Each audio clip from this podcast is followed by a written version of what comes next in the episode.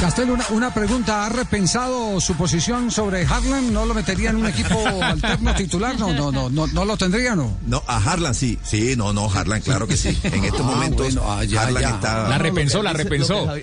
No, no, lo que el profe Castel dice es que no sería titular. Sí, sí, yo me atrevía a decir que el único jugador en estos momentos que yo me atrevía con todo el prejuicio que tengo yo con el nivel que tiene la selección, la, la, Liga Colombiana para, para la convocatoria, me animo a, convocar en este momento a este Harlan, a este que No, no, pero, pero, pero, por, eso, por, eso, estoy diciendo, ¿a partir de qué fue que le preguntamos ayer? A partir de que no venía James, por ejemplo. James. que había complicaciones ah, para tener un enganche. Pero, pero, no, a, partir de eso fue que le preguntamos lo de Harlan para ponerlo no, de titular a Javier no no no. No no no, lo podría titular. la ah, admiración que tengo por él. titular, sí. Sí, Pero, renuncia, renuncia Fabio como abogado de Castel, tranquilo. No lo defienda más. no, lo defienda más. Voy a renunciar yo, también, Javier. Marina también. Sí, sí, También va, también va a renunciar. Bueno, pues, porque atención, atención que JJ Osorio acaba de conversar con el técnico Guimaraes y entiendo que ha dado unas eh, declaraciones donde eh, nos explica muchas cosas que nos estamos preguntando. Nos estamos preguntando, por ejemplo, eh, qué es lo que han hecho con Harlan, qué tipo de tratamiento, entre comillas, eh, le ha ofrecido el nuevo director técnico del Atlético Nacional para ver a ese jugador que ha crecido potencialmente frente al rendimiento que traía en los últimos partidos del torneo colombiano. ¿Cómo es la historia? Eh, ¿A qué horas habló con eh, Guimaraes J?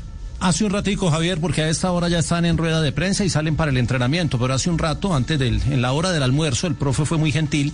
Hablamos de muchos temas, del poder ofensivo, del balance, el equilibrio entre defensa y ataque, del módulo de tres de Harlan, eh, hablamos del, del, del, Guaraní, que será su rival de Copa, pero empecemos por el tema del poder ofensivo. Es que son, eh, es el equipo más goleador de la liga y, la gente dice, no es que le hizo cinco a Petrolera, pero es el equipo que más goles ha hecho en, los diez partidos que van.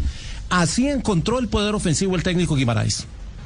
Bueno, pues hemos, hemos estado eh, desde el comienzo, primero terminando de identificar perfiles, segundo de los jugadores para poder eh, jugar de la manera como hemos estado proponiendo. Hemos estado ensayando eh, diferentes vías de ataque y entonces dentro de estas vías de ataque pues hemos, hemos encontrado eh, bastante opciones, ya sea cuando hemos optado de jugar con, con, con mucho por, con extremos, extremos, ya sea cuando hemos optado por jugar con los dos puntas, ya sea cuando hemos optado por jugar con dos medias puntas.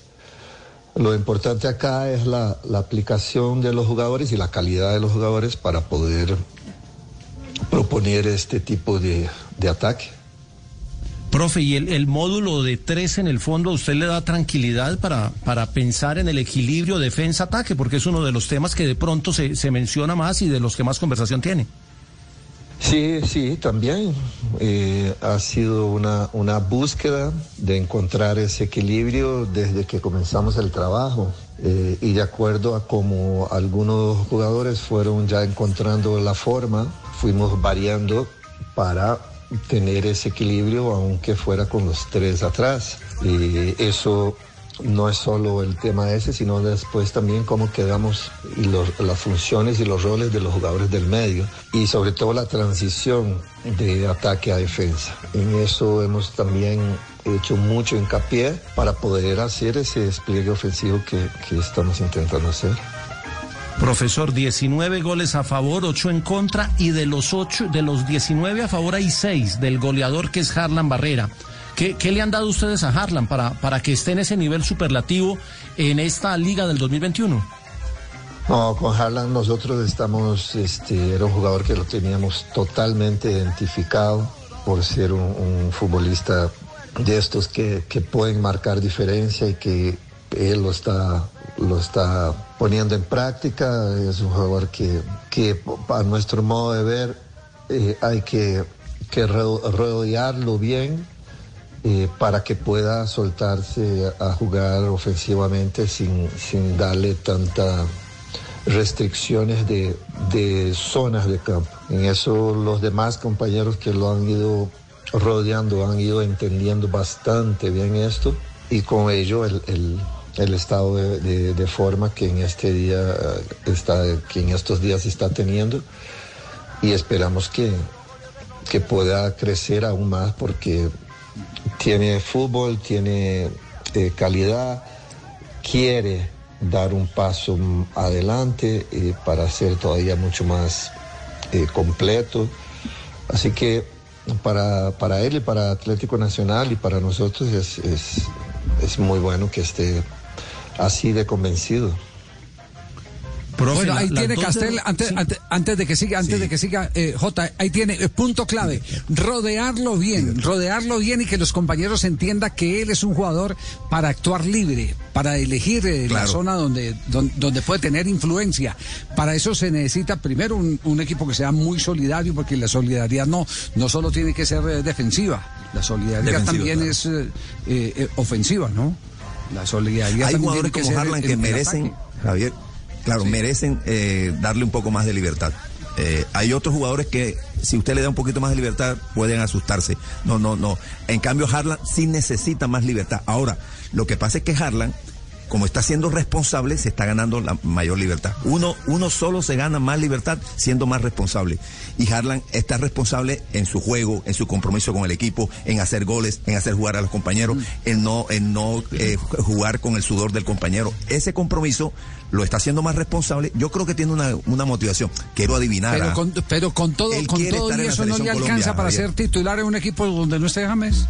Porque, porque por eso le digo, Javier. Eh, y acabo de decir algo que Ancelotti dijo de James. Lo mismo de la libertad de, de, donde juega James. lo, dijo parecido, pero para Claro, lo que pasa a Javier, yo lo reconozco eh, públicamente. Yo tengo cierto prejuicio con el nivel de, de la liga, en donde creo que la gente que juega afuera, tiene otro nivel de competencia, otra exigencia física, competitiva. Entonces, le, le, entrego una ventaja a aquellos que están afuera, que están jugando bien, obvio, no, no los que no están jugando.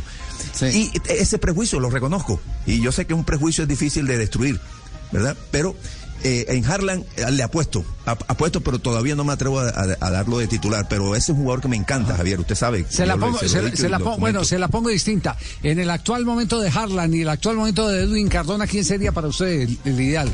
En principio Cardona, En principio Cardona. En, principio, Cardona, Javier. Sigo, sí, porque el nivel competitivo en Argentina, por más irregular que sea Cardona, que lo es, pero también con mucha calidad, el nivel competitivo que hay allá, la exigencia, en fin.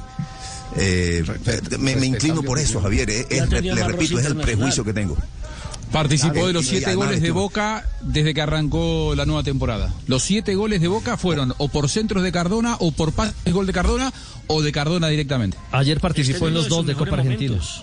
Sí, pero ayer no necesitaba mucho esfuerzo, un equipo de... sí, también. Un equipo amateur, un equipo amateur. antes, es una vergüenza que haya pasado trabajo Boca Juniors. Que dos a uno, claro. No, no ese es otro tema.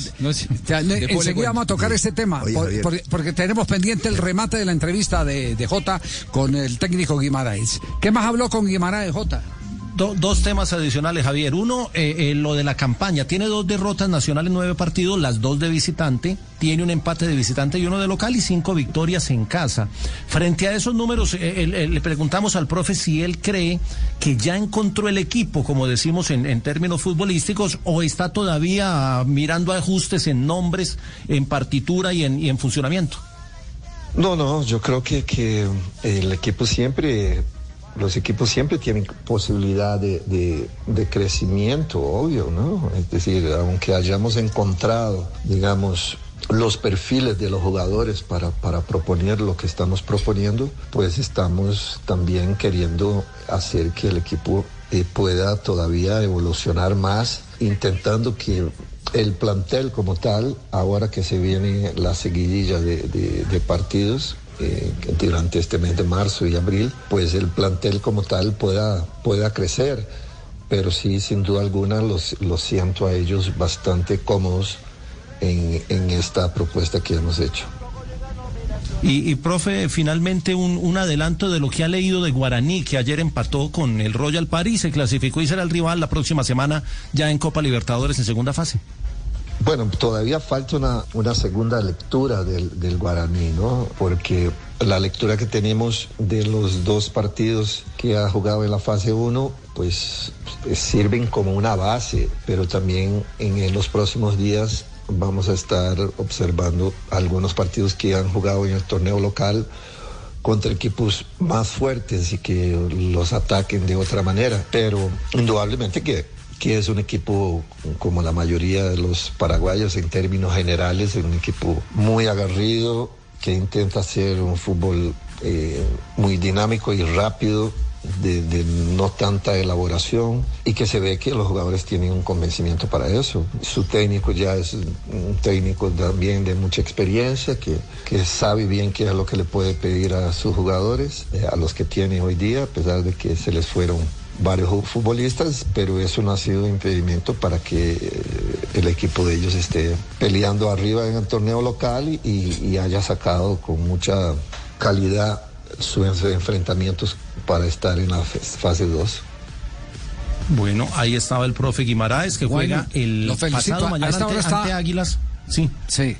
A esta hora está dando rueda de prensa. Usted lo que hizo fue adelantarse a la rueda de prensa.